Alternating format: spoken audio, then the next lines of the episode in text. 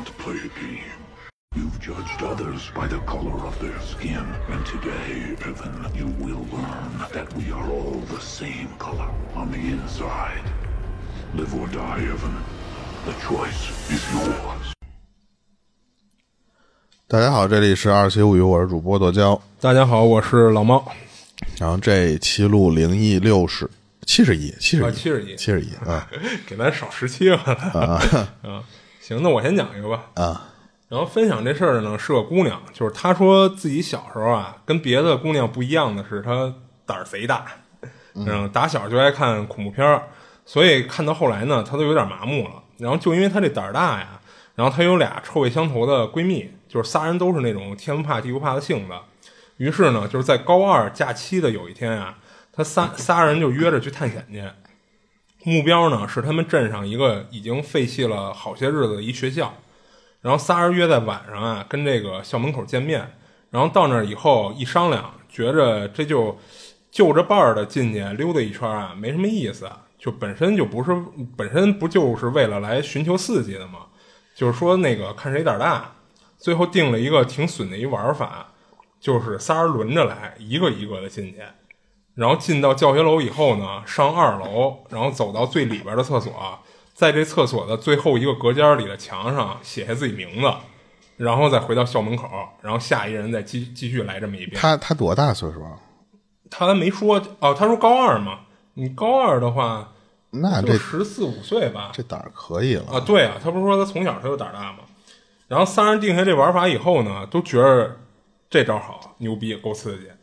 然后第一个进去呢是她闺蜜叫小歪，然后她跟另外一个闺蜜小 Z 啊，就跟那个校门口聊天，就等着这个小歪出来。然后没等太长时间呢，小歪就出来了，然后俩人就盯着这小歪看，倒是没发现这小歪脸脸上啊有什么就是被吓到的表情。嗯，然后就正常的出来哎对对，就看着好像还挺正常的。然后下一个呢，就轮到这个分享故事这姑娘了。然后他也没犹豫，就打着手电筒进去了，就是因为不是晚上嘛。然后他进去以后呢，就整个教学楼里黑不拉几的。刚一进到这么一环境啊，确实让他觉着有点毛毛的。就不过他那会儿也是胆儿大呀，就控制自己，就是不往以前看过那些恐怖电影里的那些画面想，就放空大脑，就奔着二楼去了。然后到了二楼，就经过一间一间空旷的教室啊，就是最后走到那个紧那头的厕所，一进去就闻到一股潮湿发霉的味儿。他捏着鼻子走到最后一隔间，推开那隔间门，拿手电往那个墙上一照，确实看到了那个小歪用一个红色马克笔写的名字，还得红色写啊？那，嗯，那他们其实之前没定说非得用什么色儿的笔，就是自己愿意用什么用什么呗。用一红笔写的那小歪自己的名字，然后他也打算走过去把自己名字也写上去，就可以撤退了呀。结果他刚完全走进隔间里，就听到身后砰的一声，吓他一跳。他回头一看呀，是这隔间的门关上发出的声音。他拿手一推这门，发现没推动，等于打不开了。然后一开始他有点慌，使劲儿想把这门打开。不过很快啊，他就想到这应该是那个小歪和小 Z 跟着他进来恶作剧呢。然后估计这会儿正玩命顶着门呢，他就想反过来吓吓这俩人。他就站在那个隔间里一动不动，也不出声，也不推门，就耗着这俩人，然后让他们俩不知道隔间里到底发生什么了呀。然后他就这么待着，得有了两分钟吧。然后突然听到外边有人跑走了，他就觉得应该是这俩人可能是吓着了，还是怎么着就就走了。他就试着推了一下门，确实能推开了。这下他就更坐实了，应该就是他那俩闺蜜跟他这儿闹闹。哦，然后他从厕所出去以后呢，就原路返回到了校门口。一见面，她就劈头盖脸的就一通骂她这俩闺蜜，说合着今儿这次夜探飞机校园就是给她安排的呗，就是为了俩人合伙吓她一下是吧？然后小歪和小 Z 呢，就站那儿听她骂完以后啊，也是一脸不好意思的，就是一通跟她道歉，还说对不起啊，说不知道会给你吓哭了，以后不这么吓你了。哦，真的是他俩人。啊、然后她一听就愣了，说我没哭啊，我什么时候哭了？然后小歪就说说我们俩听到你跟里边闷闷的哭，就觉得可能是真是给你吓着了，吓够呛。然后这会儿她突然问了俩闺蜜一问题，说你们俩进的是男厕呀还是女厕呀？然后她闺蜜说我们进的是女厕呀。然后小歪还说她是她第一个进去的，还跟女厕所写了名字呢。然后她听完了这俩闺蜜说的，当时出了一身的冷汗。她说：“可我刚才进去的是男厕，因为咱开始定的规则不是说走到最里边的厕所吗？男厕在最里头，所以就去的是男厕。而且呢，他还说什么呀？他说我跟男厕最里边那隔间的墙上看到小外的名字了。嗯，然后仨人没废话，立马就从这校门口就跑了，然后就各回各家了。哎，不是他他们他们没那讲究吗？咱们不是之前说拿红色笔写自己名字不好？啊，对，那就是家里老人说的嘛。他们我开始以为是什么啊？是说他就第一个同学进去之后，他不是出来了吗？出来他就进去了。嗯，结果他他看那哥们没事儿，但是他往里走的时候，才发现那个同学走出来。啊，就是说走进来的那个人，走出来的那个人，他第一个人就不是他同学。嗯，我开始以为是那样啊。就是他说最后他也不知道啊，就是为什么闺蜜俩人去女厕堵门，还听到里边的哭声，而她在男厕的时候门也被堵住了。啊，而且，这挺恐怖的。嗯，而且小歪写在女厕的名字，他是在男厕看到了，这些都让他想不通。啊，然后后来他还认为说，会不会是后边这些也是这俩闺蜜下她的后续手段？然后他又问俩人来着，就是俩人说发誓后边的事儿都是真跟他们没关系。嗯而且小歪就是非常肯定啊，说自己当时去的绝逼就是女厕。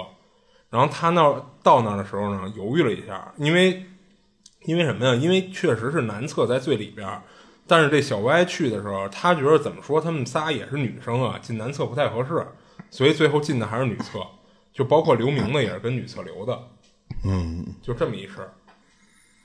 那他这等于两边人都碰上了。对啊，就 等于那个是她闺蜜进男厕写名儿，然后呢，她在进去的时候，她进的女厕，她进女厕的时候看见她闺蜜写的名字了，然后最后还让人给堵门了。而且呢，她闺蜜这俩人确实也堵门了，但是他们是去堵的男厕那门，嗯，而且最后他们跟男厕里那隔间里听到有人哭，然后俩人就跑了嘛。啊如果玩这种作死游戏，真的容易把自己给吓着。哈，就是我可能小时候因为太怕这种东西了，我不会去玩儿 咱。一般都不会玩这个。呃，就是胆儿再大，可能也不会去找这种游戏来玩。而且你像，就是他们一开始也说了，说一般情况下，像这种夜探什么废弃校园，你仨人你仨人结伴进去转一圈，对吧？就是他们觉得这样没劲，不刺激，啊、就非得一个一个去。我那那天我跟我发小聊天儿，就挺早的时候了，我俩就聊，哎，我跟你是不是也聊过这个话题？就是如果有一天咱们发现这附近有一个废楼了，嗯，你敢不敢去去转？就算那个废楼可能就是真的是纯废，啊，它没有什么说灵异的事儿那种。嗯，那呃我说我一个人肯定是不敢去。我说要俩人，只要你别吓我，你别在中间跟我，因为我尤其跟我发小，就是从小我们俩是互相就是那种。互相就是去哪儿得吓对方一下，或者说得开个玩笑那种。我说只要你不干那个事儿，俩人我敢进。我要是说一个人这种地儿，我觉得打死我都不进。我肯定是，我绕是绕远儿我都不会一个是肯定不是不不会我自己进去，然后再一个我肯定会选择白天去，啊啊！我不会晚上去。我倒是敢晚晚上，但是就是说，只要你跟我同行这人，你别吓唬我，咱就正常的就就里边溜达一圈就完了。啊，遇到什么事儿那就是另说啊，就是说你别人吓人，我是最讨厌那种的。最怕你进去溜达一圈，你觉得是你发小吓你的，实际上他说我没吓你。嗯，哎，你说这个我想，就刚才不是我还跟你我去楼下接你的时候，就是我们这个电梯间，嗯就刚才你看咱俩我接你的时候，外面没有风。嗯我刚才牵着狗出去接它的时候，我们那电梯间就就两户嘛，两户一一梯两户，就那么点儿。但是我开开门之后，那个电梯间在那儿刮妖风呢，哦。特别大风，而关键是那个电梯间里边只有逃生梯那个地方可能会灌风进来，啊但是你能听见风声，但是你身上没有风吹你身上。对对对。嗯然后刚才我上来的时候，我不是在电梯间那儿，我站了一会儿，我看等一会儿嘛，一点风没有，我就不知道那股风是从哪儿过来的。那听到那声会不会就是电梯井里的？电梯井，如果电梯井有风的话，你开开电梯一瞬间，你也能从那个缝儿里边钻出风来，它哦都没都没有。就是没有那么大。而且它，你看咱现在外面没有风，嗯就不知道那个风是哪儿来的。然后那天我我晚上睡觉的时候，我还碰上过一个，但是但我不觉得是灵异的事儿，就因为你看我们俩其实都都抽烟，就晚上睡觉，我这两这两天睡因为都特别晚，两三点的时候我上厕所，上一般我上厕所的时候都会抽一根烟，但是我会把窗户啊都打开了，嗯，散味儿嘛。对，然后然后我等我回来上上床上躺着的时候，已经躺了挺长时间了，然后我突然闻见一股烟味儿，而且。如果要是抽烟的人，可能能能知道，就是如果要是你的那个抽的那个烟，你能闻出来，就就算比如你现在抽，我能闻出来大概是一个比如什么什么牌子的味儿。嗯，咱俩因为都抽一个牌子，我我知道。如果你要突然换一个牌子抽，它那个烟的那个呛度可能就不一样了。嗯，对。我那天晚上躺那儿得有五分钟十分钟了，就是已经什么都不干了，要睡觉的那状态。然后突然那个屋里飘了一股烟味儿，夜里就。就你想，我卧室里，对我卧室里边飘了一股烟味来。我如果啊，我那个卧室的窗户和厕所窗户都不开的话，嗯，我觉得是一很正常的事儿。就比如楼上楼下，不是不是是是因为我的那个烟没没跑出去，我厕所烟味儿过来了。但是我那天我是，我只要抽烟，我都会开着厕所的窗户，而且我一般我睡觉会把我卧室的有一个窗户开着，让它这俩对流。嗯，你抽完烟回来之后就不会有烟味儿了。嗯。那天我一回来，他那个烟味是慢慢过来的。哦，我一下，我当时就 就觉得这是他妈谁抽的？而且没我们家没出现过说楼底下人抽烟，那个烟能从管道里，或者说从……那那太牛逼了！而且你想，我家十二楼，他不会说像你住三楼，人家在楼底下抽烟，然后那个烟味有可能能上来。啊，是啊。但是我们家楼底下那个，你想两三点的时间，谁会在底下抽烟？那个烟还能飘到这么高？对，所以我当时。本来都已经困得快睡着了，我结果就醒了之后，我就使劲闻那个味儿，但是那个味儿就是在你你一注意了就没了，特别奇怪。就是你一注意这个烟味儿了，你想闻出来是是不是自己的烟，你都不用说能分辨出烟是哪牌子，那有点假了。你就想确认是不是你抽的烟，那个烟味儿自己慢慢的淡了，特别奇怪，就那一瞬间的事儿。嗯，就不知道那个是是是不是我自己的问题，就是我当然也不自己吓唬自己。那也没准好朋友跟你是吧？拼了一个，我就这我就怕这玩意儿嘛。然后，然后我我讲嘛，我讲我讲两个不是那种，就它是属于离奇的事情，不是特别诡异。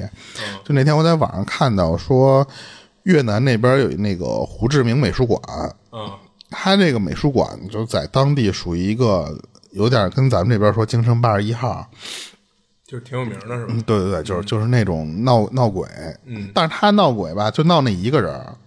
闹一个人，对，就是他们都知道那个闹鬼的那个灵、那个魂儿、那个灵魂是谁。啊，就比较完整的一个故事，现在啊，对他，但是那故事也不长，我大概讲一下。就据说那个他虽然叫胡胡志明美术馆，但是那个是咱们华人有一哥们儿。他是华人地产商，就特别早，一九七几年还是一九多少多少年，就是那个时候咱们可能还没发展什么什么样呢，他就已经是那边的李嘉诚了，就是已经成功了嘛。嗯，他他在越南那边有特别多的房产，然后其中有有一个房产就是他买下来，而且是他自己住。哦，他那个房子相当于他开始是自己住，后来是给是给是给卖了。哦，给卖了。对，哎，那卖了，一般按理说不会挂那人名字呀。你像咱那边好多逸夫楼，那不都是捐的吗？啊，你听我说你就知道了。嗯，然后，然后他当时买了这套房吧，他特别喜欢，特喜欢之后呢，他整个盖的那个房子都是就跟小洋楼的那种设计，就是中不中西不西的那种感觉。混蛋。他弄完，因为他那个房产太多了，他可能也不常住在这个地方。嗯，他家里的一些什么小闺女。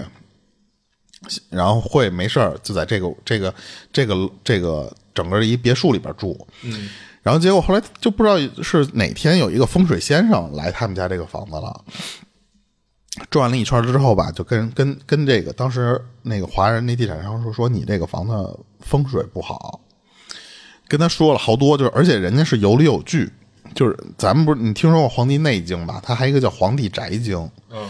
就是专门给人看风水的那里边的一套一套的那种东西，人给他列了，人说有五虚，你这个房子占了四虚，哦，就具体那个大概是怎么虚我忘了，他就就是我可以差不多差不多解释一下，就是说正常情况下，像咱们比方说你一个人如果住一个大别墅，那种就算一虚，就相当于什么叫宅大人少，哦，然后还一个是什么，你这个房宅门大里边小，哦。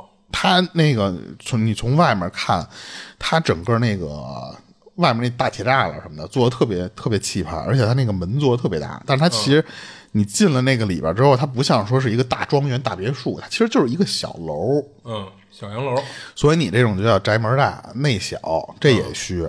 就是尺寸不太匹配，说白了就是。对，然后还有一个叫庭院不完，什么什么？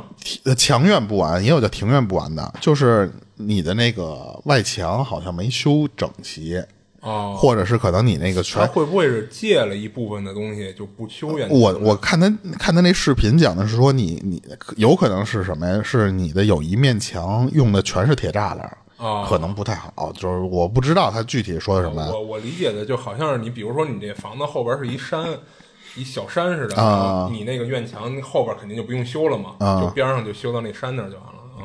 反正他那几虚，然后还一个虚就是也是他踩中了，就是你的宅地多，而且屋子屋子多，但是呢，你的这个其他部分都空着是吗？就是屋子屋子面积小，每一间面积小，你知道吧？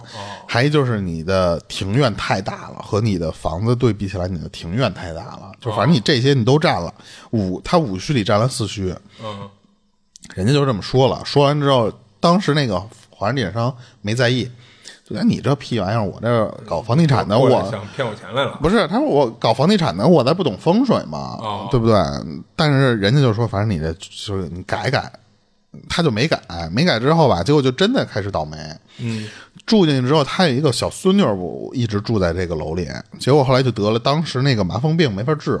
哦，那他还挺早他得了麻风病之后吧，那个人就毁容了，他脸上长疮，那个疮最后就慢慢那个脸就跟大风疙瘩似的那种样，对，就慢慢你人就变样了。嗯，他那个孙女特别好看，据说啊特别好看，但是长了那个之后就完全就毁了嘛。对，就给他关在当时那个小小楼的三层，嗯。其中一间房了。当时那个那个孙女儿吧，因为你不是没得治嘛，没得治之后，他就相当于在那儿保守治疗，嗯，就搁在那间房里，呃想让他们靠自愈，结果他就就死在那个其中的一间房里了。嗯，他们家最后居然没把那个孙女儿给下葬，我不知道当地习俗还是说这哥们儿的习俗自己问题啊。嗯，当时这个华人地产商是直接把他那个孙女儿的尸体放在当时他的那间卧室里边放了一年，就在就拿那间房当墓室用，你知道吧？然后等到第二年你该祭奠他的时候，你你不是那是正常那烧点纸钱或者什么的，他准备的是什么呀？是一个白裙子，一个洋娃娃，还一碗白米饭。嗯就这三个东西就非常诡异。就是当然你前两个就是说是这个孙女生前特别喜欢的，然后那个白米饭，相当于就就跟咱们上上坟的时候，你得给人做点零食，做点水果放那块儿，就一样，可能对。但是你就觉得这东西很奇怪。他就放在他那个屋里，那个屋里的那他那个尸体就就在那屋里呢。嗯，然后结果等到第二天，可能是什么保洁还是什么那些人去去打扫那屋，加上可能把这东西收回来的时候，发现当时的那个白裙子啊穿在那个那个孙女儿身上，哦，而且他孙女手里握着那个洋娃娃，哦，然后那个米饭也是被人吃了一半就当时给那个保洁吓疯了，就就就就跑了。嗯。然后，然后从那个事儿之后，他这间房就就老传出来有人能看见那个小女孩儿，嗯，而且就是你你从庭院那个位置啊，你你往他那间房的那个窗户那个地方看，啊，能看他站就能看见那个小女孩身影。嗯，传的多了之后吧，这个华人地产商也觉得有点儿不好，但是呢，他因为房子多呀，他就说那我就卖了，他就完了呗。没人收，没人敢收，嗯，都知道你这个，你还是你孙女儿了嘛对你孙女儿的影子，这还不是别人说怎么着，就是这最新茬的鬼，嗯谁敢弄啊？没人敢收，卖了多少年没人要，最后是越南当地政府给收了，收了之后就改成这个现在胡志明美术馆。嗯，关键是他这个美术馆还一点灵异的是什么呀？他这个美术馆的布局它没有改，你不像说咱们，比方说你建一美术馆，你最起码你内部结构你得重新弄，你得重新把一些墙打通了。你不是你美术馆你得展出一些什么东西嘛？它都没有弄。哦，他就是原封不动。你以前比方说这一层里面有十几户，它就是把那些门可能打开，里边每户里放两张画，就是那样的美术馆。然后他这个因为布局没动，它里边又放了好多当时越南那时候不有越南战役啊什么的那些越南战争的一些艺术品，里边全是就特画风特别诡异，就好多他那些呃，你看就跟阴间照片似的。他就是，比方说那个把人涂成蓝色的，就是就跟那个发了幽光的那种样然后这幅画左边是一堆人，感觉就跟玩那个指压板，不是那叫什么通灵板似的，就围着圈玩一什么东西。窗等于都是暗黑风格。，对窗户外面是一天堂之门，嗯，就是他就有好多用这种形式来祭奠当时那个越南战争死了太多人了，或者是什么的那种，加上。这些画，再加上这个这个传说，就那个地方特别诡异，而且它的那个虽然叫美术馆，但是它里边好多都是有照片儿还有大体，哦，在里边展示。就对，都是为了纪念当时的越南战争。那其实更多的，我觉得应该叫一纪念馆。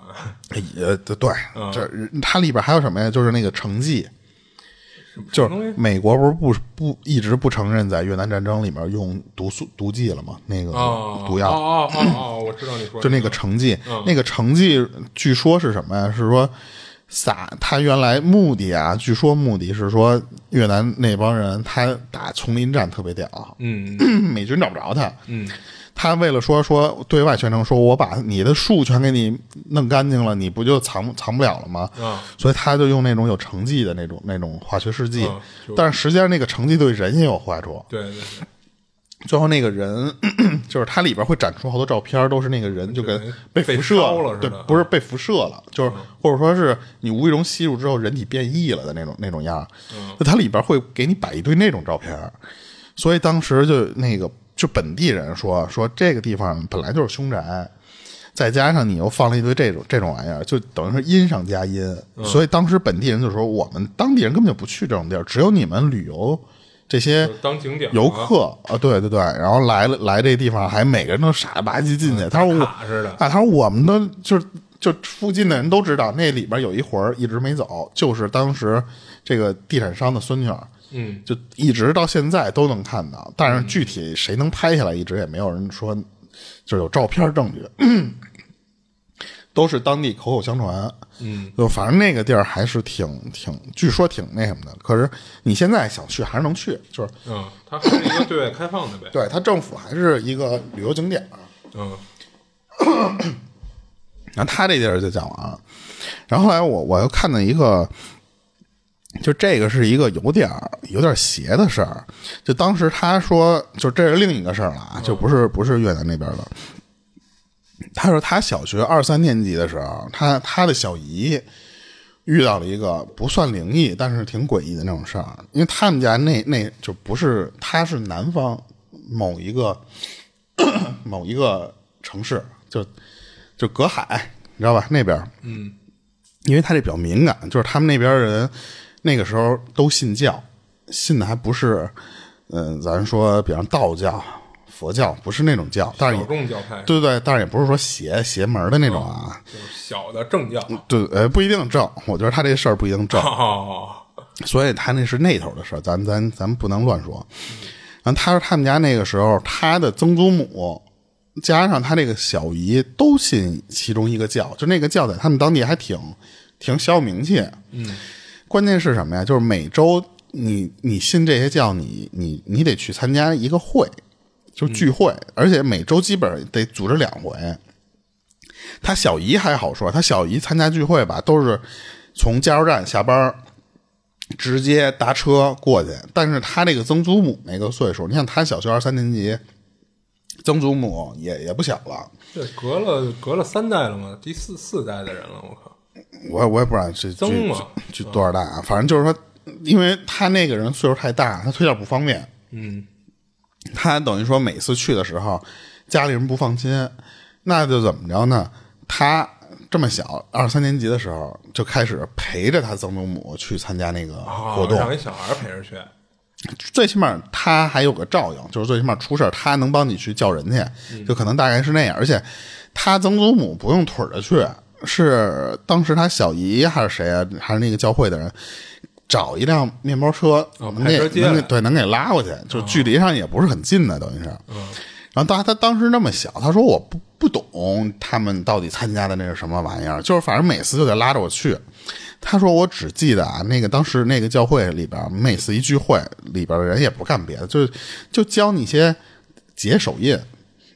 好，就结一些，比方说那个火影里面那个 啪啪啪结结那些印，然后人家说结这个印是能驱灾避祸，哦，是我想起咒那电影了。啊，就有点像那种我感觉啊。然后他当时就就就记得他小姨、他曾祖母都是干没事拿手叭叭叭这么这么结印了。然后他当时说说记得没有多长时间，因为太小了那时候啊，也就他那个小姨基本上啊差不多去了得有两三个月的时间，那那那个阶段，他们家人就发现他这个小姨人就变了，就变得有点不正常了，大半夜的不睡觉。然后呢，他小姨因为都跟他们一块儿住，他当时那个小姨晚上不睡觉干什么事儿？晚上把电视开着，然后呢，看那样子就是也不是在看电视，你知道吧？就是把电视开着之后，他就对着那电视发呆。哦，然后你，然后你，你过去问他说你怎么还不睡觉啊？或者说你有时候你白天你看他的时候都那样，他就属于那种啊啊啊，他就不理你了，你知道吧？就是那种就是人都已经有点老走神的那个状态了。嗯，可他小姨可以前不这样，就他小姨在两三个月之前还是一特别正常的一个人。嗯，就给他的感觉应该就是自从参加了这个，他那个时候是后来他家里人后跟他说的，就他因为太小，都是后来听长辈儿跟他聊这些事儿。嗯，然后而且他小姨还会变成什么样？就是就是白天那个人跟丢了魂似的，就是还知道能走路、能上班，这些都知道。就是你老觉得跟这个人吧沟通老出现障碍，就是出现那种情况了。哦，而且他们家里有一次发现一个奇怪的事儿，什么呀？就他们家里等他小姨白天上班去的时候，家里人收拾屋子，收拾屋子的时候，发现他小姨的那屋房门没关。就平时他小姨啊是属于那种，他单住一屋，他那个屋出门的时候肯定肯定就反锁，不是就就上锁。所以当时家里人看见说，哎，这今儿他没关门，就觉得说是不是忘关了还是什么呀？那个家人透过那个房门往里看的时候，发现那个他小姨有一个书桌，那书桌有一抽屉抽出来没没拉回去。嗯，家里人也觉得这个就更奇怪，因为他们他小姨有点那种就是就不能叫洁癖或者叫强迫症那种。嗯，你出门得把所有东西都弄好了，而且尤其他那个抽屉是他小姨放一些首饰啊，还有什么钱啊，什么当时那个年代特贵重的东西都放在那个抽屉，他平时都不会开着。他今天居然那个抽屉拉开拉开了，所以当时就想着什么，就那就是可能出门急忘了呗，我进门就把那个东西给他关上。结果当时那个家人进进屋看抽屉里的时候，发现那个抽屉里边什么都没了。就原来他小姨把一些什么当时自己买的或者别人送的一些首饰什么的，全放在那个抽屉里，嗯，而且连存折那时候还有存折呢，都放在那个抽屉里。结果就发现那个那个那个抽屉里边什么都没有，只留了一张存折。然后等他小姨回来的时候，家里人就不敢不不敢不敢说什么，就只能问，就说：“那你那些手指头什么什么去哪儿了？”别别回头让人偷了什么的。他小姨就啊什么就就就老搭不上他话，你知道吧？就家里人就觉得说你这不太对，你这这人都不正常。你正常情况下，别人想动他首饰，他可能都跟你急。就他小姨拿那东西当宝，但是你现在就完全觉得说都不记得有首饰这事儿了，所以当时就就说查查查查什么呀？就看他那个存折。结果真的，但是你记得咱以前老是那个存折，你是能看见，你取一笔钱，他他会在你存折上打出来。嗯嗯嗯，人家一一打开人存折一看，就是里边的钱基本上全被取干净了，哦，全全支出出去了。然后家里人就说说完蛋，说这个就不知道什么原因，咱先报警。嗯，最后警察人家来了之后，通过存折的那个转账，你得转给谁，他有一个记录。嗯，通过银行那边查着了，直直接查到这个人了，是一个他们隔壁村的一个六十多岁一男的。嗯，然后就当时就给那男的摁那儿，摁了之后，那个男的抓了之后就说说我没没我我没骗钱或者什么，就是他转给我的呀。他愿意，他自愿对，他说呃那个关键那个人他小姨二十五岁，嗯，然后这男的六十岁。他说说我们俩就是就自由恋爱，就是互相喜欢嘛，就看老少恋，就对看对眼了。然后呢，我最近我家里有点事儿，就急需钱，然后他就转给我了，就我没骗他钱，我俩是有这个感情的这些东西的。可是他们家人都不信，他说我这个这小姨二当年的时候二十五岁，嗯，正是黄花大闺女。而且她平时没有接触男生的机会，她除了在加油站工作能遇到外人，她平时就是两点一线，就是工作到家，工作到家，她不从来不参加什么课，就是课余活动，除了她参加那个那个当时他们说那个教会的那些活动以外，你没有机会再碰到别的人了。他哪儿都不去啊，说怎么可能一黄花大闺女跟你一六十多岁的人啊？然后当时他那个就是那个小姨的那个性格，说如果认识心上人或者什么的，是肯定会跟家里人说，就不会瞒着那种人。藏着掖着，所以当时他们家人就都觉得这男的你是行骗。啊，最后反正就那个人家警察也是定成你是行骗或者说叫诈骗或什么玩意儿了。可是你钱要不回来了，就那年代人家说花了就花了，你也没有什么什么辙了。反正最后就这钱是没了，首饰也不知道去哪儿了。然后没想到这事儿过去没多久吧，他有一天他小姨突然自己就好过来了。就突然就有一天，就是，然后家里人就跟他说说你这个前一阵儿你这怎么回事儿？你就这，然后结果他小姨就完全不知道，就是说，我就就就不知道有这么一个人儿，就六十多岁这男的我就没听说过，啊就不就没认识都没有印象。我我我认识这么一人，我还给他转钱，说这不可能。嗯，然后因为他平时不是不去别的地方嘛，所以他等他好了之后，他就觉得说会不会是我在加油站上班的时候碰到了一个你过来加油的人，那是不是有可能？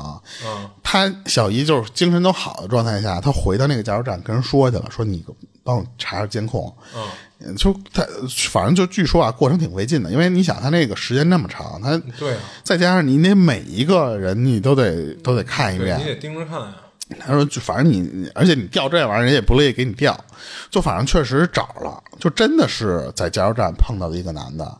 就是当六十多岁那个，对，当时加油站那个监控拍到了是什么呀？他小姨当时给那个男的捡地上一掉地上的一发票，哦，他捡起来就就这么一个捡起来从地上，然后我给你这个过程中，就非常隐蔽这个整个过程。然后那能从监控里看到什么呀？是那个男的往他小姨手上套了一东西。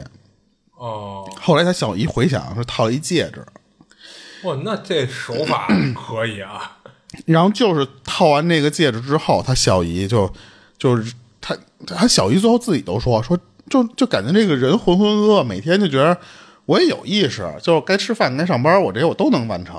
你想他还能上班那段时间，嗯，所以他说我就是觉得这整个人就跟梦游似的那个状态，哦，而且老感觉自己就反应跟人慢半拍，你知道吧？嗯，但是说正常起居我都不影响，所以当时我就觉得没有什么事儿。可是家人都看出来，从外面的人都看出来了，你当时做的那些事儿，叫你都不理他，所以他很有可能当时就觉得什么呀，就是被因为这个戒指里边可能下了药了，还是有人下了蛊，然后因为这个东西被蛊惑了，你才把那个钱什么的全给人家转了，首饰那些都给人家了，对不对？然后后来他家里人家讲，就是这他小姨这个事儿，就他们他小时候那个年代有过这种流传，就是他们有一个叫下符咒的一种说法，嗯，就可能不一定用戒指啊，就是可能通过一些别的方法让这个人被被被蛊惑，就是总之得通过一些媒介，就对，就变成就跟傀儡似的那种那种状态。就他们家那边有过这种流传，这个男的可能只是用了这个戒指，但是可能方式太多种了。嗯，然后他是后来问家里人，因为他不是他那个这个事儿之后，他小姨不是信这东西，说你这个你不是这打打手印你就能驱灾避祸吗？说你怎么没给你这个事儿驱了啊？然后最后家里人就长辈人说什么呀？说这个就是说你信的那东西可能没什么用，什么？可是他小姨就觉得，哎，我这就是我有我自己信仰，你你就管不着什么的。就他自己可能已经给这个教会解释了，而且他曾祖母不是也信这个吗？嗯曾祖母还帮他小姨开导，就是肯定他曾祖母说什么呀？他说，就是大原话差不多就是说，那个人心要坏，这个神也拿他没办法，你知道吧？就是，而且呢，这个这个就是钱这个东西，说实话，你是可以再赚的，就说明你可能你这个小姨在这个命里就有这么一劫。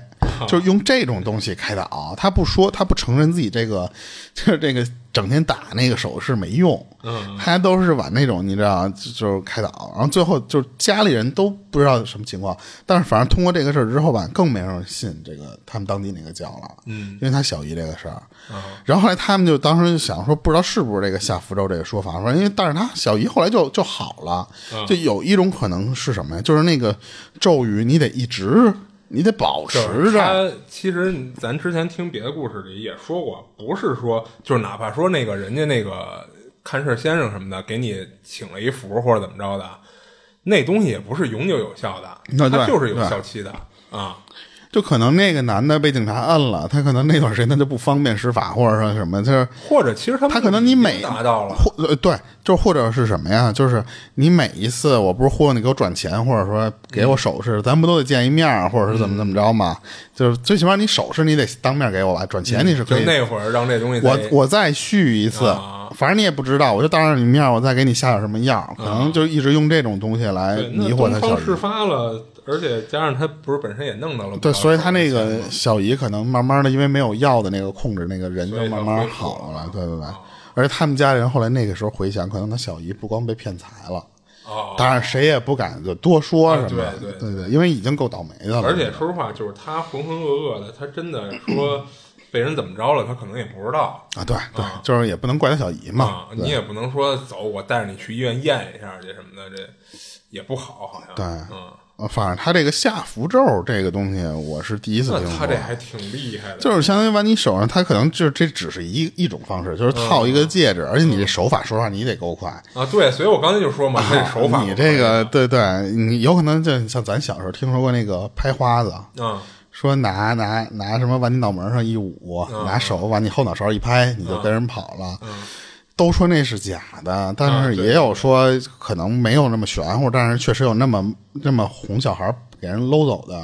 你看他这个会不会就跟这个似的？是就是你戴一戒指，这个能，除非那戒指，比方你就跟咱看那个里边有个机关，啪扎你肉里，啊，弄点迷幻药什么的，那可能人当，关键是这个玩意儿，他我扎完你这一下，我人走，你到家里开始给我转账，这还不太一样凭什么你就就听这人的，对吧？所以这啊，对，还挺难实现的，是吧？所以他这我觉得就有点邪乎，就有点跟那个南南方那种说什么蛊啊或者什么的，我感觉跟那种东西特像是。你包括东南亚那边的那些那个就是降头也嗯，对对，就我感觉那个人他还不像是咱们日常行骗，用点对对用点药还还给你就，我感觉他这有点有点巫术的玩意儿，是是是。所以就一开始我以为他往他手手上套一镯子什么的，我觉得还能理解。套一戒指，这真是得得有手法的。对对，呃，反正他这个，因为我不知道这个教会什么的这玩意儿能不能说，因为他这不是咱们，就是是咱们一带水的那头的，你知道吧？我就不多说了。嗯他这还挺我我这就讲了，他这不是灵异的事儿，但是就是一个特别诡异的一经历。是。行，那接着我讲一个吧。然后这事儿是在他高三的时候发生的，就是有一天上午啊，就是上完两节课以后，就是他们下楼做广播体操，因为当时他们已经是高三了呀，所以学校呢就是让他们不用说跟着就是其他年级的去操场上做去，你们就跟那个教学楼外边就成，就等于一下楼就跟楼边上应付一下，哎，对，就坐一坐，就相当于就活动活动就完了。然后这样呢，也方便他们做完以后第一时间就回教室就接着冲刺去嘛。然后他们教学楼呢，总共是六层，然后高三的基本上都在顶楼，然后一楼是高一的，就大概是这么排布的。然后当时他们正跟楼边上做操呢，就突然看到从楼里啊冲冲冲出来一女生，这女生给他的第一印象就是壮实，啊，就是他说不是胖，真的是看着就特强壮那种。骨架大，呃，感觉应该是那种常年练过什么体育项目的。嗯，然后就看这女生冲出来以后啊，就在他们做操的那个队列里，就穿来穿去的跟那儿跑，一边跑呢还一边嘻嘻的笑。然后当时他们高三楼门口这附近的这一票的人啊，就全都看着这女生，不知道她跟这儿干嘛呢？是玩行为艺术呢，还是怎么着？然后当当时他们高三啊，就是因为就跟楼外边做操，所以老师呢，大部分时候都不跟着他们，就所以就是他们班长看这女生就跟这儿跑来跑去、穿来穿去，就觉得有点影响他们做操了，就看不下去了，就走过去就问那女生说我们跟这儿做操呢，你这跟队伍里跑来跑去的干嘛呢？然后那女生被他们班长一问啊，就停下来了，然后跑到他们班长面前说了一串话。然后他说太详细的他不记得了，然后也有可能是因为离得远，听得不是太清楚。大概就是那女的呀，就一直管他们班长叫哥哥，然后就跟那儿咯咯咯的笑。然后本来笑嘻嘻的，说着说着啊，突然就变脸了，就变得一脸惊恐的样子，就大喊说：“别过来，别追我！”然后一开始他们听到那女生管他们班长叫哥哥啊，就是他们还一顿嘲笑班长，就起哄架秧子的那种。嗯。然后等看到那女生突然一脸惊恐的又喊又叫的，他们也都笑不出来了，就觉得这有点不对劲儿了。然后他们班长呢也被这女生突然的这举动啊吓得不知道怎么处理了，就回队伍里就继续做操了，就没再管她。然后他们后边呢也是一边做操就一边就盯着这女生，也都挺怕他突然就跑到谁面前就跟那大喊大叫。然后都想说赶紧做完操就赶紧就回班就完了，然后好在之后呢，那女生就神神叨叨的就跟那儿自己又跑又笑的，倒是没再理他们做操的这帮人。嗯。然后等中午放学，她回家吃饭，然后因为她跟学校里呢弄了个乐队，所以经常放学的时候啊，她跟几个同样是学音乐的小学妹一块走啊。然后当时他就把上午做操时候那事儿啊，就跟这帮小学妹说了一遍。没想到其中一个学妹说那女生是他们班的，然后几个人又七嘴八舌的说了半天这事儿。他跟旁边听了半天，总算是明白大概是怎么回事了。就原来这女生是高一的，然后也确实像他猜的，这女的就是体育特长生招进来的。嗯，所以呢，人不是就白长那么壮的。然后由于他这体育特长生的身份啊，就是对体育以外的学科要求没那么高，所以老师管他们呢也是睁一只眼闭一只眼的。你只要别太过分，影响课堂纪律就成。所以这姑娘啊，有那么几天一直抱着一本鬼故事书，跟那看得津津有味的，然后看入迷了。然后他们就猜啊，说可能是给自己看恍惚了。然后前几天啊，有一次篮球训练的时候，这女生练着练着，就突然抱着球就开始大喊，给旁边人都吓一跳，就问她怎么了。然后她那女的说，这篮球是一人头。然后当时给周围的人都逗乐了，你知道吗？全都觉得这姑娘怎么神经兮兮的，就有点不太正常。之后这女女生呢，就跟教室和宿舍就开始有时候哭，有时候笑的。然后严重的时候啊，连班里其他人她都不认识了。然后吓得周围的同学呢都不太敢跟她接触了。然后学校一看说这不行啊，就赶紧就找她家人。然后这女生她爸妈呢就给她从学校接走了，接回家住几天。然后其实没过几天啊，就又给她送回来上学了。然后貌似是跟学校说没事了，正常了。然后结果就在分享故事这哥们儿他们班做操的时候，这女生等于又犯病了。然后那女生就不是那学妹，就跟他一块走那学妹就跟他说说上午啊，他家就来人了，就给这女的接走了。然后之后这女生的事儿呢，就在学校里就传开了。然后大家也在比较同情这女生的同时呢。就都对她看的那本鬼故事书特别感兴趣，嗯，就想知道是什么书那么牛逼，能给人看成这样。然后分享故事这哥们儿呢，他也不例外。他说他本身自己就好这个，平时就爱看个恐怖故事什么的。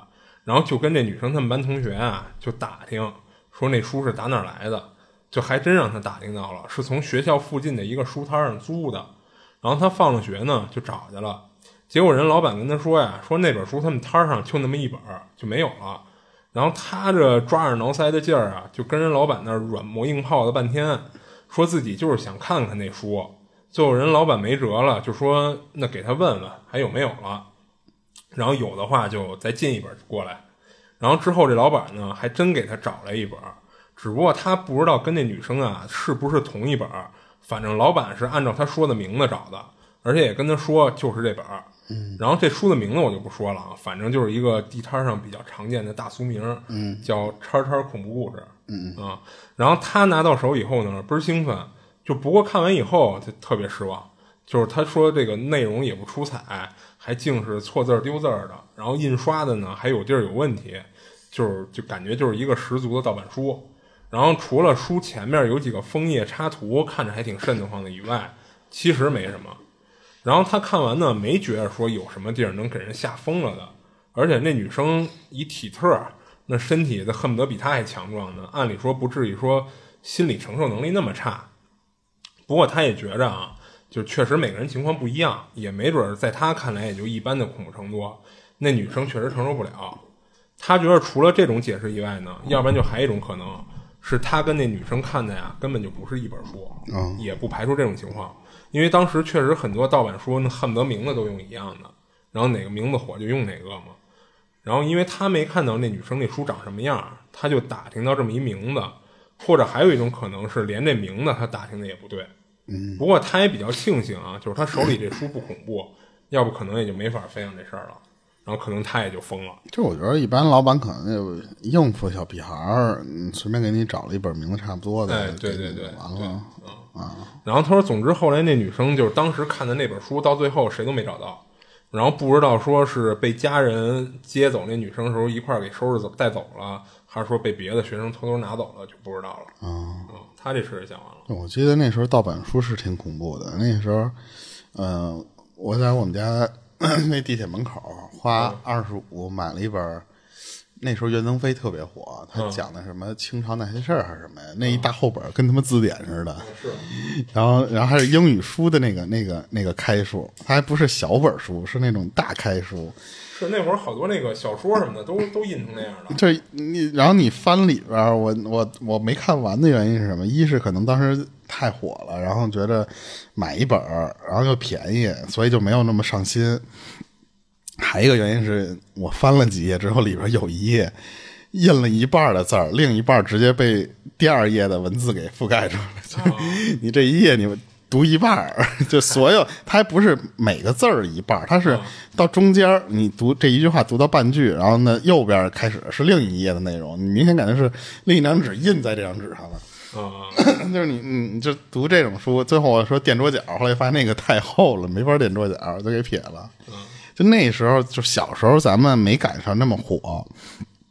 我记得有一阵儿，咱小时候你能买到的，而且还是就正版书加盗版书都都混一块儿，就有的书店。现在你都找不着什么书店了，你就只能像西单图书大厦那种地儿能看见书店。就以前有那种街边小书店，现在新华书店也还有呢，虽然它已经减了不少分店了。嗯，对，就是有一些小的，就是连锁店了。以前是。就跟街边烟摊似的，对，就是私人开的嘛。对，你能买到一些正版的，呃，可能是正版的，比如漫画书，然后加上一些什么，就是各种奇闻异事的那种大宇。那时候大宇惊奇系列啊，对对，那时候会有那个，但是那时候太穷了，就小学时候就一两块钱。正版书对咱学生来说还是挺贵的，那一本书十块钱、五块钱，你都觉得都都都都贵，对，所以当时没赶上那时候。嗯。那你这讲完了哈？对，讲完了。然后我我我讲我讲这个是关于养殖场，有两个都是这个养殖场，就巧了。就她就当时这个第一个人讲的这个是她，她是一女的，她老公特别喜欢养殖，她还不是说像像说就咱这种这种就是说你养一两只的这种爱好，她老公是纯想靠这玩意儿养一大批然后卖，嗯，挣钱嘛。因为他们家都是沿海那边的人，人有那个资源，人也有那个地方。当时他就就租了这么一个地儿，是一个就废了很久的一个，就专门用来繁殖用的这么一个渔场。然后她老公不是因为也爱爱好这口嘛，所以当时就租了这么这么一个。他当时是还是一个托了关系，是什么？他三哥还是什么玩意儿介绍的？结果他一去那地儿吧，发现就就首先他破。他那个地方就因为已经是废弃的了，所以就本来那个地儿又偏又破，她不太喜欢这地儿。可是她老公就觉得这个地儿，她不因为不好租。你这地儿说实话也不是哪儿都能租着。嗯，她老公就挺满意，说就就就这儿了，就给租下来。拾掇拾掇呗。嗯，对，就是得拾掇嘛。所以最后她当时她和她老公加上她大儿子就直接住进去，就为了方便你这来回跑的这个路程多折腾人，所以当时她就。这仨人就搬进去了。当时她说，她老公要要养的是什么东西？就是养虾苗。然后养完虾苗吧，那个，因为她当时讲我，我不我不太懂那种养殖方法。她说，你这个虾，首先里那个大棚里边，你养这些东西啊，你就不能有光。如果你有一个，就是你开着灯的话，它那个虾苗会往那个光的那个方向聚集。你聚的太多了之后，你虽然打氧，但是你那个密度太高了之后，这个地方的虾苗会全全都因为缺氧，全都憋死，那你这就没法繁殖了嘛。所以基本上里边就是黑的，就是你大棚里面不能开灯。嗯，他说当时我和我老公加上孩子住进去第三天晚上的时候，那个那个养殖场的电路不知道怎么坏了。她老公就怕说：“我操，你这个一断电，那个羊也不打了，什么都没了，我这过滤也坏了，那个嗯虾苗一死死一批呀、嗯他就弄那个发电机，自己自己找发电机去去鼓捣那些东西去了。当时是就他留在客厅里，和他大儿子在客厅里待着。他他儿子呢，自己在客厅里就自己玩自己的。他忙着就是说什么呀？说我要不去帮我老公弄他那个电路上的那个问题，就是虽然我不懂，但是说搭把手拿个钳子或什么的，嗯这我还是能帮忙的呀。然后当时他他就是去的时候，他就发现他儿子有点奇怪。他儿子干什么事儿？他在自自己玩的时候吧，自己在那儿自己嘚吧。哦他自言自语，对，然后就是那就在那儿就跟人家那儿一边聊一边一边就是玩自己的一些什么小玩具，就那个状态。哦她当时没没在意这事儿，等他把那个就是那个她老公那个养殖场那头的那些东西就处理了一段时间之后，他回来一趟，因为她担心他儿子一人在这屋里，看他儿子还是那状态，在那玩什么什么玩意儿呢，他就去问去，说说你这干嘛呢？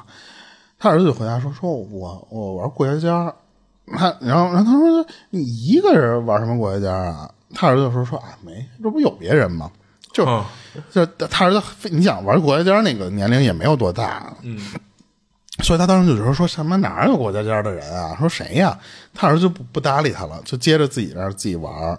他当时听完这个之后吧，说有点瘆得慌，就因为那当时他从那个那个虾虾场那个那个地方跑出来之后，就一路都是黑的，就到客厅那个地方有点光。他说本来就瘆得慌，加上我儿子跟我说这些东西，嗯，这不更吓人吗？而且他说他儿子当时也就两岁多的小孩儿，你说说这种话，这本来就瘆人，你跟他多说吧，他还不怎么跟你沟通，你知道吧？他这个不像咱你我我能给你问出个什么玩意儿来。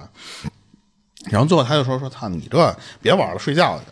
等他给他儿子哄到床了之后，他那还还有点好奇或者说不放弃，就又跟他儿子说说你刚才跟谁玩呢？他儿子这时候回答了，跟他说了一句说说因为阿姨啊，因为阿姨跟我玩，然后还有小朋友。哦，他他说我操，他说这说你别说了，说睡觉睡觉睡觉，就就就赶紧让他儿子说你别说这些吓人的玩意儿了，就哄他赶紧下就睡觉去了。她老公呢，没多一会儿从当时他那个虾场的那个地方回来了，就看见他俩了，说说哎，他都没睡呢。他当时就是说说我他妈被你儿子吓得我不敢睡。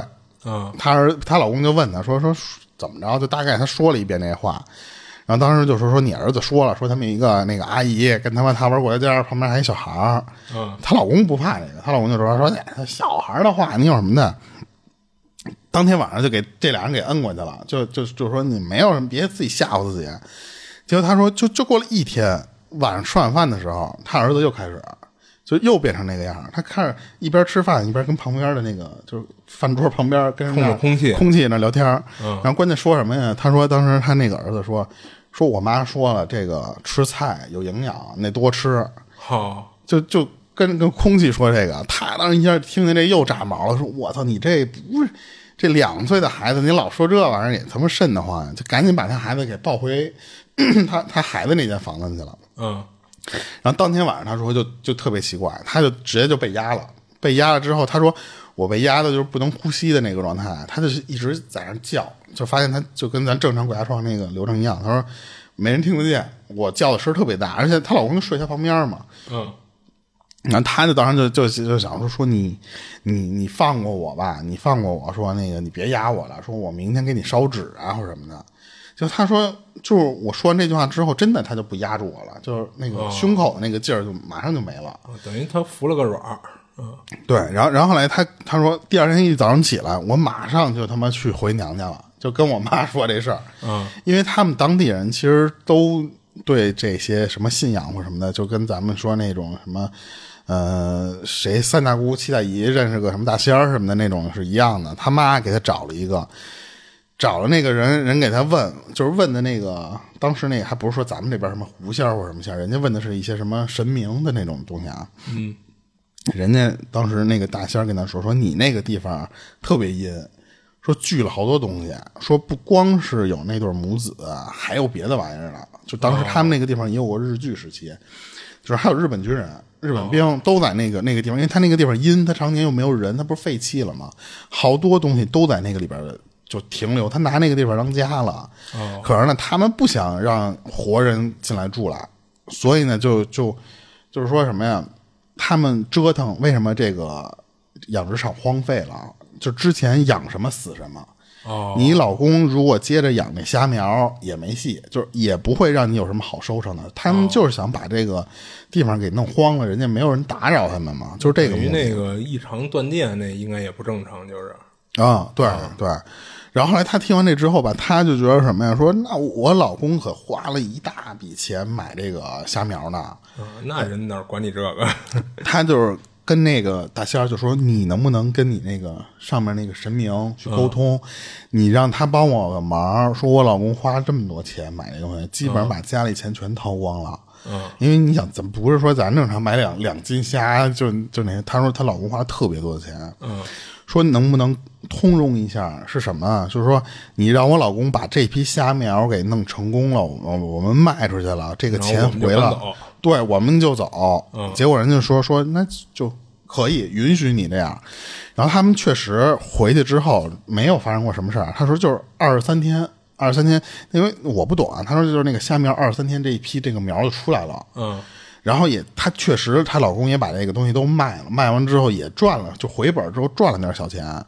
可是赚完钱之后吧，她老公有点不甘心了，啊说：“操，那这不是能赚着钱吗？而且这个你看这这几天也不出事儿，就是说说咱们要不就别别走了，说咱接着养，就等于说她老公最后拿了这个钱又去进了一批虾，然后呢拿那批虾苗，然后再孵化那个小虾苗，就那么那么弄。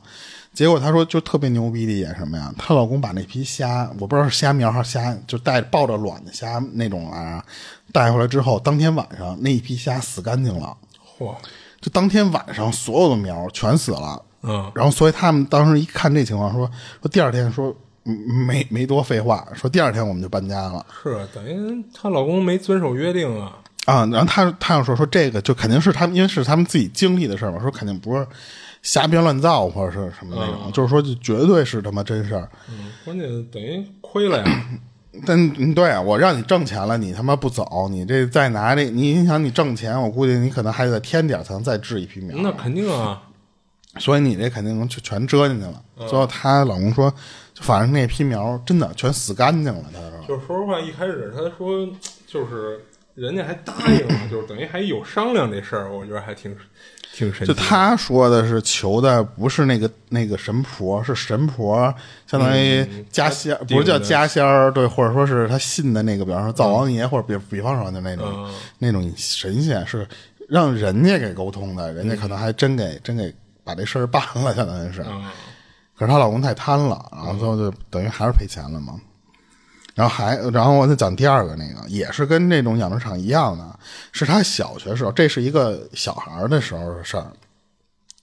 他们家有亲戚也是干这这种行业的，可是忙不过来，忙不过来，最后就请他爸说你你来帮着家里，因为都是相当于有点家族产业那种那种情况了。说你回来说帮着家里弄弄这个东西，说忙完了就就行。他们整个整整家人就相当于从原来住的地儿，全搬到当时他那个家家里边干那个事儿的那个养殖场附近去住，一住住十年这个事儿。嗯，然后那时候他爸其实说是家族企业，然后呢也你做养殖，你说你也不是说整天说是做办公室什么的。他爸的工作是什么呀？就是每天你要去搅那个鱼饲料。嗯，你做鱼饲料做完之后呢，你得在太阳出来之前，你你你去给别人家，加上你自己不是也养鱼吗？你去送这些鱼饲料去。他爸其实干的就是这个事儿。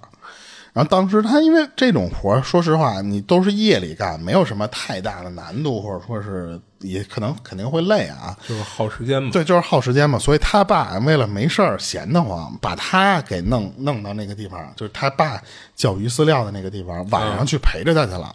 哦，他爸开车送鱼饲料的时候吧，其实他负责看场子，嗯因为他一小学生，但是夜里那个地方没有什么人，嗯，他他说不会有什么情况？而且你鱼饲料厂，你说能偷你什么东西？嗯所以就特别放心，就把他放在那个厂里面了。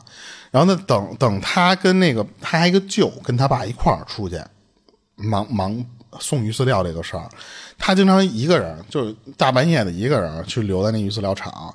他说他那个鱼饲料厂给他放的那个屋，就是一个特别普通，不是说咱们盖的砖房，就是一铁皮屋。嗯，然后他那个铁皮屋里还有一什么呀？就是两个特别大的冻柜，那个冻柜不是咱们说批冰棍儿那种，哦是那种那种立立立着的，然后大、大开门儿，就是你你从头到顶天立地，就是从房顶到地上、一个大开门的那种那种大冰柜，嗯它不是冰箱的那种。说那个铁皮屋里还有俩那玩意儿。然后他说有一次就大半夜的时候，他就看到那个卡那个冰柜的那个门那个卡栓那个那个玩意儿自己开了，他没有看到那个过程，他就觉得那个那个门松开了。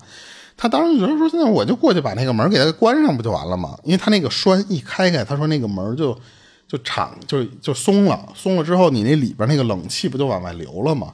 他说我就那就随手我就去关上去了。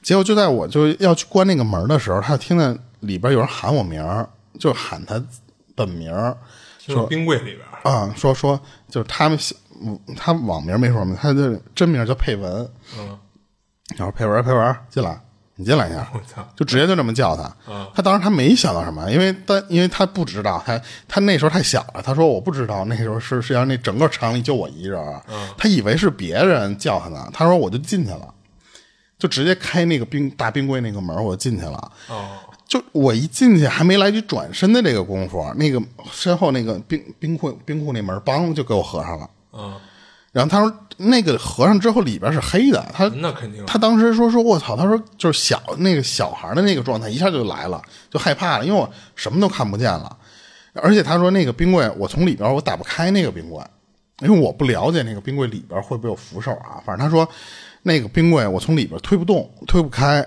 然后他就一直在那喊说说，哎，说爸是你回来了吗？他以为是他爸回来把门给他合上了，他一直在那喊说爸爸爸，他就一直特别大声的这么这么嚷嚷。嗯结果当时就觉得说什么呀，就是巧在巧的一个地方，就是他爸当时还真的没多久的时候回来了，没过多长时间，啊就马上就给听见那个冰柜里有有他这个应该是个小姑娘呢，听那配文的名字，就马上就把那个那个冰库那门给打开了。就当时他就说说，我爸开开门第一第一反应是骂我，他就觉得说你一小孩你为什么要往冰柜里跑？而且这冰柜是开着的。嗯然后当时他就说说那个，因为我看那冰柜门打开了，我就过去那个去去去去把门合上啊。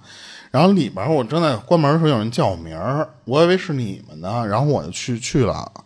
然后结果他说，就你一个人，就他爸说啊，说就你一个人在这厂里呢，说怎么可能有人叫你名啊？他说我和你舅去送货，说这个这个厂里就没有别人了。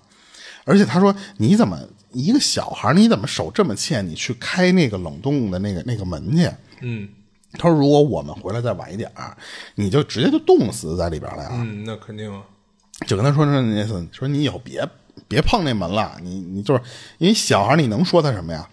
然后可是他舅舅说说说，就跟他跟他爸说说你你你你觉得可能吗？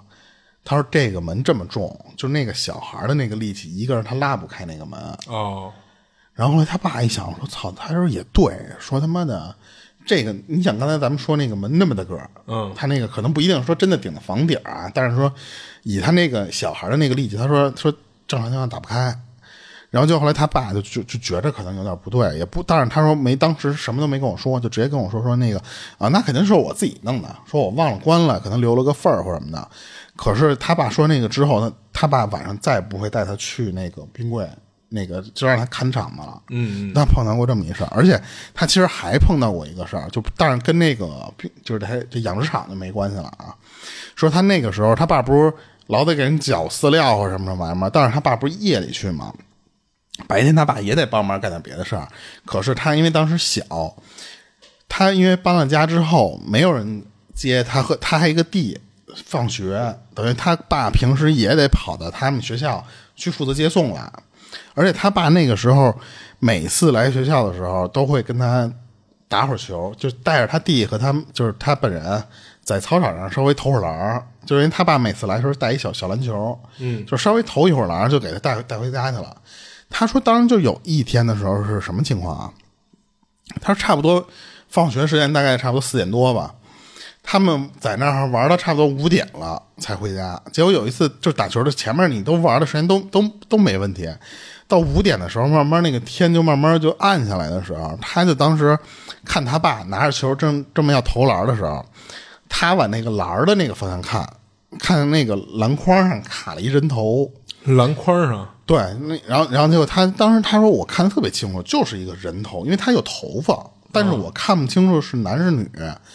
他因为他上那时候上小学，应该也就就跟他爸说说那意思，说你别投了啊，说你砸着人家。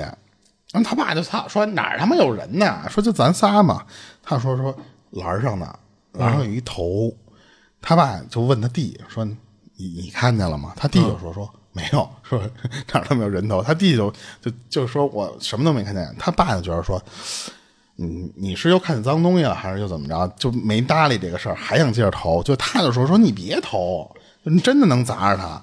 他说他，然后结果他当时就说，在我们就三个就正争吵，我拦我爸这个时候，就同时听到了咚那么一声。他当时就他爸就说说操，说完了，说行别投了，说就走吧。他当时说说。拉着我们走的时候，我回头再看那个栏上的那个头就没了。但是呢，我也没看到说掉下来一个头在地上。哦。但是我和我爸还有我弟都听到了，同时有一个东西从就就摔到地上的那个声儿，就不知道什么玩意儿。但是从那之后，就他爸说就不陪他们打篮球了，就不跟他玩了，因为他他爸看不见那玩意儿。但是呢，他说两次。他经历这个事儿，他就觉得说，是不是他能看见点东西，但是他弟都看不见，你看，所以他就觉得说，可能是因为他看见了，他现在可能就真的有危险，所以他当时就说，就小时候碰到过两两回嘛，就是这种事儿。嗯，啊，这他这个人就这就讲了。那你说他这是不是就是传说中的阴阳眼啊？我不知道，因为按理说他这年龄应该已经早过了说眼睛干净的那个年龄了。对啊，对啊。那他这有可能就是传说中的阴阳眼。就你看他那个前面那个，我倒觉得挺深。后边这个，嗯，我的我想不出那画面。我关键是能想到那画面，但是我觉得那个画面有点太 太离奇了，太电影了啊！你知道吧？就是卡那个蓝蓝脖子上一个人头啊，那可能就是哪天真看见了，你你就不觉得电影了啊？是，就因为我一直也看不到这些东西嘛，我也不求着说要看啊，就是说。就有些画面你可能想象不到，是是是，对对对，嗯，然后我这就讲完了，行，然后我再讲一个，然后这个是，嗯，是一姑娘，就是她是打小就开始学画画，就是一直到上高中了，就是学业压力这么大的情况下也没放弃，然后由于她本身啊，就是成绩，就是那些文化课的成绩不太好。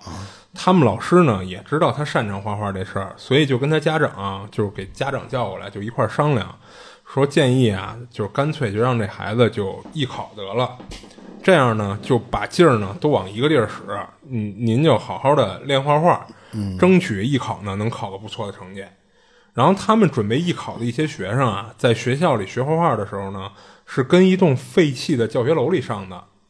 啊，是一五层楼，就是由于学校呢建了新的教学楼啊，这个旧楼就暂时就没什么用了，等于就这么给废弃了。最后呢，就是也是考虑到这帮艺考生没地儿去学嘛，就给给这把这楼就当他们艺考生的那个艺考教学楼了。啊，然后这楼的位置呢是在他们学校里一把角的地方，就其实他们学校里艺考的就两类学生，一个是学美术的，一个是学声乐的。然后你说这五层楼呢，就是除了他们艺考生就没别人用。他说也不知道学校为什么给他们学美术的安排在了四楼，然后学声乐的呢安排在五楼。那一二三层干嘛使啊？就为什么不给他们安排低一点啊？而且最孙子的是啊，就是他们学美术的其实没多少人，总共就一个教室就够了。然后还给他们安排在走廊的最里头，就是白天能照得进来阳光呢，倒还好。就一到了晚上，整栋楼里。就看他们四楼最里头和五楼最里头两个教室亮着灯了，然后虽然就是他们艺考生啊，就是重心不放在文化课上，就不过他们还是得正常的上完一天的文化课，然后晚上才去那个艺考楼里去学艺考相关的内容。所以一般他去的时候呢，都是天黑以后了。不过基本上都是几个艺考生结伴一块儿去的，倒也没什么可害怕的。加上艺考的呢，也就几个美术生和几个就是学声乐的，就全都混熟了，关系都挺好的，所以一般他们过去的时候还都能互相有个照应。然后有一天晚上呢，就是他下了文化课，就休一会儿，吃吃个晚饭，然后还要上一段时间的晚自习。但是他那天吃晚饭呀，吃的久了没注意点儿，就是他是这么说啊，就是也没准是故意不想上晚自习的。就是他一看，反正晚自习也迟到很久了，就干脆我就不去了，嗯，直接就去那个美术教室，说练会练会儿画，然后等那个艺考的课开始上课，就等着就完了。然后他到了艺考楼底下的时候呢，抬头就看到那个美术教室亮着灯呢，他心话说这可以啊，就是有跟他一样没上晚自习直接来画画的。然后他上去一看，果然是一个叫小玉的一个女同学。而且他跟这小玉呢关系还挺好的，就是因为俩人初中啊就是同班同学，然后那会儿俩人关系就不错了，然后俩人就一边画画就一边聊天，画了一会儿以后呢，他就听到走廊里有走路的声音，就本来他以为是来画画的或者是老师来了，结果没多会儿呢这声就没了，他还跟这小玉说呢，说有可能啊是五楼声乐班的上楼去了。然后小玉呢就起来就往外走，一边走呢还跟他说：“说我上楼啊找他们玩会儿去。”然后这美术班里这会儿等于就剩他一人了。然后他一人跟那儿画了半天，就待的有点无聊了。加上这小玉呢，就是去了半天了还没回来，他就觉着啊，看来他们楼上玩的还挺 happy 的。他也就站起来活动活动，也想上五楼去凑凑热闹去。结果他上到五楼以后啊，发现声乐班的那屋就都没开灯。嗯。他推门呢，发现门也是锁着的，他就有点纳闷儿，说：“那小玉去哪儿了？他不是上来找声乐班的人来了吗？”然后他一边想着这事儿啊，一边就往四楼美术班走，就等于他掉头回去了。等走到他那个美术班的那个班门口的时候，发现小玉正跟那儿坐坐班里画画呢。嗯，他就有点懵，就是因为他说他们这个楼啊，上下就一个楼梯。他从四楼上到五楼，再从五楼发现声乐班没人以后，他再回来，从始至终他也没看到小玉，没看到任何人上下楼，他就奇怪小玉是怎么比他先回到班里的。不过他转念一想啊，就是结合就是发现五楼这个班门没开的情况，那没准是什么呀？就是小玉刚才发现五楼没人，就下楼去别地儿了，嗯，或者说上了个厕所什么的。所以当他在上五楼的时候，这会儿小玉可能就是。已经从楼上下来了，或者说从四楼厕所出来了，那就能接着通了。就不过他进班以后呢，还是问了小玉小玉一句，说你不是去五楼吗？就是我上去怎么没看到你啊？你刚这么半天干嘛去了？结果他问这句话以后啊，这小鱼小玉就回头就那么眼睛一眨不眨的就盯着他看，也不回他这句话，然后看见他有点毛了，然后正想问说你怎么了？小玉突然冒出一句话来说：“把你那丝巾给我。”他说那天他脖子上围了一块丝巾，倒不是说为了暖和啊，就是觉得好看，穿搭用的小饰品。就是当时他也不知道小玉要这个干嘛，他就下意识的就摘下来就给小玉递过去了。结果没想到小玉后边的举动吓到他了，就看这小玉接过这丝巾以后啊，就一手捏着一个角，然后开始跟美术教室里跳舞。他说也没看懂小玉这跳的是什么舞，反正小玉当时跳的时候就拿着这丝巾就当一个。就配合舞蹈的道具似的，就跟那儿挥来挥去的。一开始他还觉得挺逗的，说你这个好家伙，一言不合就跟我这儿尬段舞。他还跟那儿哈哈哈的笑了几声，因为他认为小玉这是给他玩反差呢。就刚才那么一脸严肃，就是不苟言笑的，就是为了衬托这会儿跳舞效果拉满。但是后面呢，他就笑不出来了，因为他发现这小玉啊根本就没有要停下来的意思。他就说：“哎，可以了，可以了，你别跳了，一会儿上课的该来了。”但是这小玉呢，就跟没听见似的，就一直就跟那儿自顾自的跳，而且在这过程中啊，这小玉一眼都没看他，他之后就又喊了他几声，就是想让他停下来，但是小玉完全不搭理他，而且呢，就是越跳啊，就是让他觉得越害怕，最后吓得他都喊出来了，说你是疯了吗？神经病啊！说你要是为了吓我，那你目的已经达到了，你赶紧别跳了。然后就在他这句话说完啊。小玉突然就从那个画室就跑出去了，而且诡异的是什么呀？就是他在跑的过程中还在跳舞，不过看起来就有点不伦不类的，就像一个人不好好跑步，就是非就非要扭着跑似的那种。然后他追出去看了一眼，看到这小玉就奔着那个走廊深处跑，而且很快就跑到那个没光的地儿，就完全就看不到了。他赶紧就回班里把门关上，就心里突突的跳。他觉得小玉今儿这举动就太不正常了，甚至可以说是有点可怕了。然后正跟那想着呢，这会儿他突然又听到走廊里有跑过来的声音。哦，他赶紧打开门走出去一看，就看到小玉从走廊的那头朝他跑过来，而且还是一边跑一边保持跳舞的动作，同时嘴里还好好像是小声的嘀咕着什么，听着好像有还有点就是有点调，就貌似是在唱歌似的。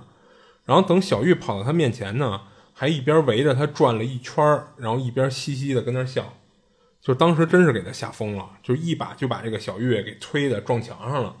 然后他赶紧转身回班里，把门从里边给锁上了。他觉得小玉肯定是因为那会儿高考压力太大了，给弄得有点不正常了。他害怕的同时呢，又有点担心这个小玉这疯疯癫癫的，他给他关外边，别再出点什么事儿。他就偷偷开了一点门缝，就往外看，看到小玉这会儿就坐在地上，靠在那个走廊的墙上，闭着眼呢。嗯，他以为是他推那一下给这小玉磕晕了，磕出个好歹怎么着的，他赶紧就过去看。同时呢，他边叫这个小玉的名字，就边摇晃他，然后没两下就给摇晃醒了。一睁眼，小玉就问说：“哎，我怎么跟这儿呢？”然后这会儿小玉看起来挺正常的，他就说：“你刚才吓死我了，我以为你疯了呢。”然后他就把刚才发生的所有事儿都跟这小玉说了一遍。然后小玉听完了呢，一点都不信。他说自己啊，就记得从美术班出来，上到五楼，然后发现声乐班都没开门，也没人，就回头往回走。结果听到走廊里有脚步声，他就喊了一句：“谁呀？”然后后面的事儿他就一点都不记得了。然后这事儿让他想明白的是怎么回事儿。然后有这么几点他觉得说不通的啊。一个是说，如果五楼声乐班的人没来，那最开始他和小玉都听到的走廊里的走路声是谁？嗯，还有就是小玉上五楼这么长时间，如果按小玉说的，他上去发现没人就往回走，然后后来就没意识的话，那中间这么长时间他都在在哪儿，在干什么？还有就是小玉肯定是上了五楼的，那他上去找的时候，小玉是怎么在只有一条楼梯上下的情况下？能避开他，在他前面回到美术教室的。然后最重要的是说，小玉之后那一系列跟疯了似的举动，就加上他从初中跟小玉一直就是一个班的嘛，他从来都不知道这个小玉会跳舞，还跳这么一个看着有点不伦不类的舞蹈。然后最后他只能安慰自己，觉着小玉可能就是压力太大了，导致精神上通过这个举动在宣泄压力。嗯，他就只能是这么安慰自己了。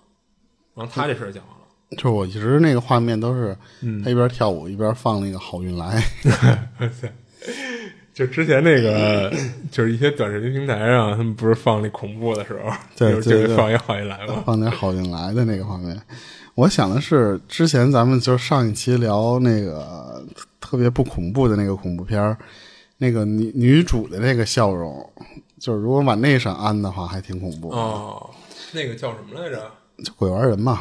哦，崛起啊！就他那个女主确实找的合适，就是不给她化什么妆，她笑的时候都瘆人。所以我当时你讲这个故事我一直想的是那个画面。是你说，就是如果你身边有一个人突然就莫名其妙的就围着你笑，确实挺瘆得我的。你你不知道他是什么。我觉得要是硬破梗，可能还真的会有一些人的精神，比方说，呃，崩到极点了，然后他会有一些异常举动。啊，他承不承认另说，但是可能那个事儿他不一定都有意识啊。就你记得咱之前上初中时候，就如果你要是纯破梗，那个时候不经常会有，你上一上课，那个学生突然啊啊，就来一声，然后所有人都看到，他也觉得啊，就我不是故意的叫，老师都觉得这人可能就是可能他见的多了，他不觉得什么，就觉得你人搞怪一下或什么的。但是而且关键是这种人他还不是学习差的那些人。我记得那个时候，我们都上，我们都上高中了。我们碰到过一次，因为我当时他那哥们叫的时候，我离他就隔了几个人。那是一学习特别好的人，他就因为那一阵儿，老师老怀疑他谈恋爱，然后最后那俩人干脆就说：“那我们俩就谈恋爱吧，就就真的成一对儿了，你知道吧？就是那段时间老找他茬儿，最后给那一就学习特别好，他在我们班里应该是前五吧，最起码。那个女的应该前十，她前五。那个男的突然有一天上上课啊，就这么来一声，啊，就就我们感觉啊，可能真的是那时候高三压力憋的一定程度，而且他这个，你你你高三的时候该高考的时候早恋，他老请他家长，他有点受不了，而且他又是一个你像前五的学生，他就是爱面子嘛，所以他上他当时老师问他，他说不是我自己叫的，他只解释了一句，他说不是我自己叫的。我操，就就当时我们拿这当个乐事儿，但是你、你你讲这个事儿的时候，我想想到，如果你要说硬破梗，嗯，就有可能会不会有一些人是精神压力真的大到那种程度也，有可能。但是他这个我觉得，就是你讲那个，我觉得他更像撞鬼了，就是、啊，对啊，因为就是其实他，你像你想，其实他最开始他都认为是小玉压力太大，精神方面的，嗯，但是他唯一让他想不通的就是，就是他这个人是怎么从五楼绕过他凭空位移到四楼的，嗯，就这点就让他觉得特特诡异，对，因为有些我们讲完这个故事，希望还是别往灵异，就是能破，我们就给破了。当然破不了，说实话，那咱们就当个故事那么听听。对对对，就那个，我我这还一短呢啊，就是这个，就是就是我这个就完全我觉着啊是一个呃不能叫灵异，但是他这确实是灵异的事儿。就是他当时就最近不又开始有二阳的这些事儿了吗？嗯她就二阳了，她是一女的，她二阳了之后，她上不了班，她在家里休息。当时她说她特难受的时候，她晚上十点多就就睡觉了。当天在那个屋里的啊，只有她还有她的孩子，就是她她女儿，还有一个是她婆婆，她老公当天不在。她说我就十点多我就回去睡觉去了，她婆婆带她女儿睡一屋。就她就迷迷糊糊的那个要睡着不是没睡着那状态下，她婆婆进她屋了，敲门进来之后就就就就问她问她点问题，就当时她说说那个你干嘛去了刚才？然后她说啊我她说我这不睡觉啊什么干嘛呀？她说我刚才好像看见你出去了，我以为你是干嘛？就是吃药去了还是怎么着呢？然后她说哦，她说她婆就说啊那没事说说那个你睡吧，说我走了。她有点奇怪，嗯，说说怎么我婆婆啊这等于她就没起来是吧？就她就没起来，她说我婆婆这干嘛呀？等到后来她第二天碰上她婆婆的时候，她就就重新问她说你昨儿什么意思？说你这看见？后来婆婆说说啊，说没事儿，说那个你可能这个是你看错了，就是她婆婆自己看错了。她就问半天，她婆婆就说嗨，那个昨儿那个你不是睡觉去了吗？我带你就是她相当于她孙女儿，嗯就是她她闺女嘛。她说我带着孙女儿睡，给她哄睡之后，我说我洗个澡。我洗澡吧，那天因为她老公不是不在嘛，她就觉得说说我也就别关房门了，我就当时她是把那个啊，就等于屋里都是女的嘛，洗对洗澡的那个门，她敞着洗的。结果她当时洗着洗着就发现，她从那个她能从她那个厕所洗澡这个地方看到客厅。嗯她说我就看到你那儿弓着腰从那个屋里过去，奔客厅那边走。我操，还弓着腰啊，他说就就那个样儿，他不是那种就驼着样儿，就感觉就有点不舒服或者什么那那种感觉。肚子疼似的那种，他就往，然后看我看你往客厅那个地方走，我以为你是有点难受，然后那个去去厨房去拿拿水、吃药去什么这些事儿。然后还一个，我觉得是有是不是有点什么尴尬，就是当时我不是洗澡，我没关门嘛，我这个岁数说。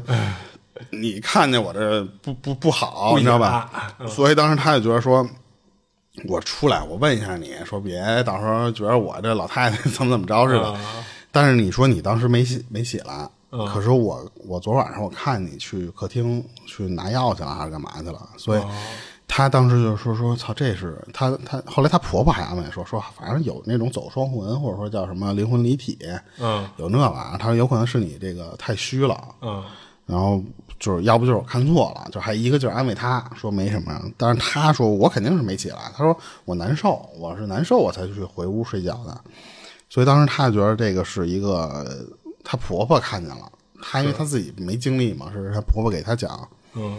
就有可能是咱们之前不是讲过那种你走双魂的时候，就是身体虚了对，会碰到这种事儿吗？其中一魂离体了，啊，对，她她婆婆可能觉得是看到的那就是她的活儿，嗯就就这么一个挺挺短的这么一个事儿，就是因为当时这是最近，我看豆瓣上有一个人嗯。聊这个事儿，我真是没就是没见过说，那你说你要见着那个活儿，他就应该是一个人的就不透明的那个形态，嗯。那你就是分不清楚这个是人还是活儿啊，对啊，啊，所以她她婆婆为什么进去问她去，就觉得说操，本来就是一是她可能觉得自己没关门洗澡有点尴尬，二是就是想看看你是不是真的刚才难受去吃药去了，我啊，给你确认一下呗。对我给你弄药去或者什么，你叫我都行啊。嗯所以她婆婆其实是好意嘛，嗯，她这事就就讲完了。行，嗯反正时间差不多啊，时间差不多，就今儿就可以到这儿了。也那个本来有一个是昨天粉丝投稿，咱们放到下周吧，因为这周的